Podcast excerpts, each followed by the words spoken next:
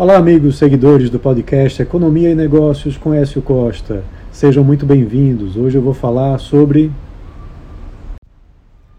a regulamentação das apostas esportivas que deve criar taxas de 16% para empresas e 30% para os ganhadores.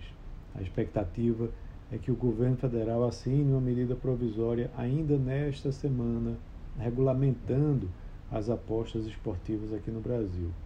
Isso vai representar um avanço importante né, de um setor que anda é, meio que no limbo, né, porque a, a lei foi criada né, permitindo as apostas esportivas, mas ainda não foi regulamentada, isso desde 2018.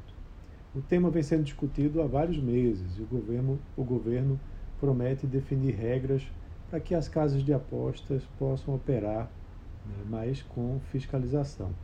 Então, a medida provisória deve ser assinada é, amanhã, nessa é, sexta-feira, e talvez no máximo na segunda-feira. A taxação era uma das estratégias do governo para aumentar a arrecadação federal.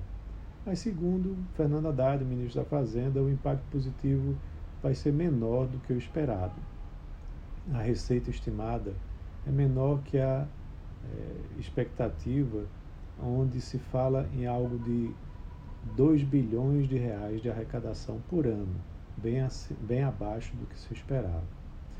Ah, segundo alguns relatos, as empresas terão suas receitas brutas taxadas em 16%, os apostadores serão taxados em 30% sobre o ganho, sempre que esse ganho superar os R$ 2.112 e os apostadores não serão taxados se perderem ou se tiverem ganhos abaixo de R$ 2.112. Os apostadores não serão taxados apenas por apostar. E haverá publicação de uma portaria para detalhar as regras para as empresas poderem se credenciar e operar aqui no país.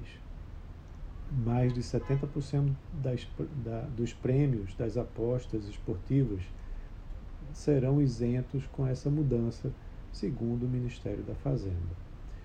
Segundo também o Ministério da Fazenda, o dinheiro arrecadado com taxas e impostos vai ser destinado a áreas como segurança pública, educação básica, clubes esportivos e ações sociais.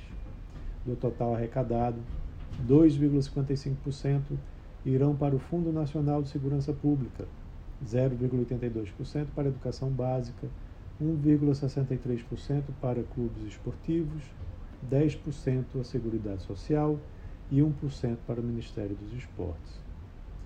E, com relação ao credenciamento, deverá trazer informações sobre outorga a ser paga, os sites terão 180 dias para se credenciar e quem não se enquadrar na nova regra não vai poder operar. Com relação aos meios de pagamentos, regras sobre como usuários vão pagar as empresas, é, plataformas autorizadas pelo Banco Central poderão ser usadas como meios de pagamento. Também serão é, tratadas né, regras sobre anúncios e publicidades das apostas, tentando promover um jogo mais responsável e também é, ampliar um auxílio psicológico e psiquiátrico para quem sofre com o vício de apostar. Além disso, será desenvolvido um sistema de monitoramento, né, uma plataforma capaz de monitorar a arrecadação com a, com a regulamentação e a manipulação de apostas em tempo real.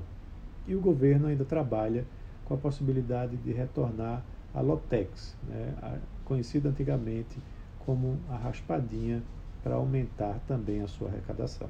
Então é isso. Um abraço a todos e até a próxima.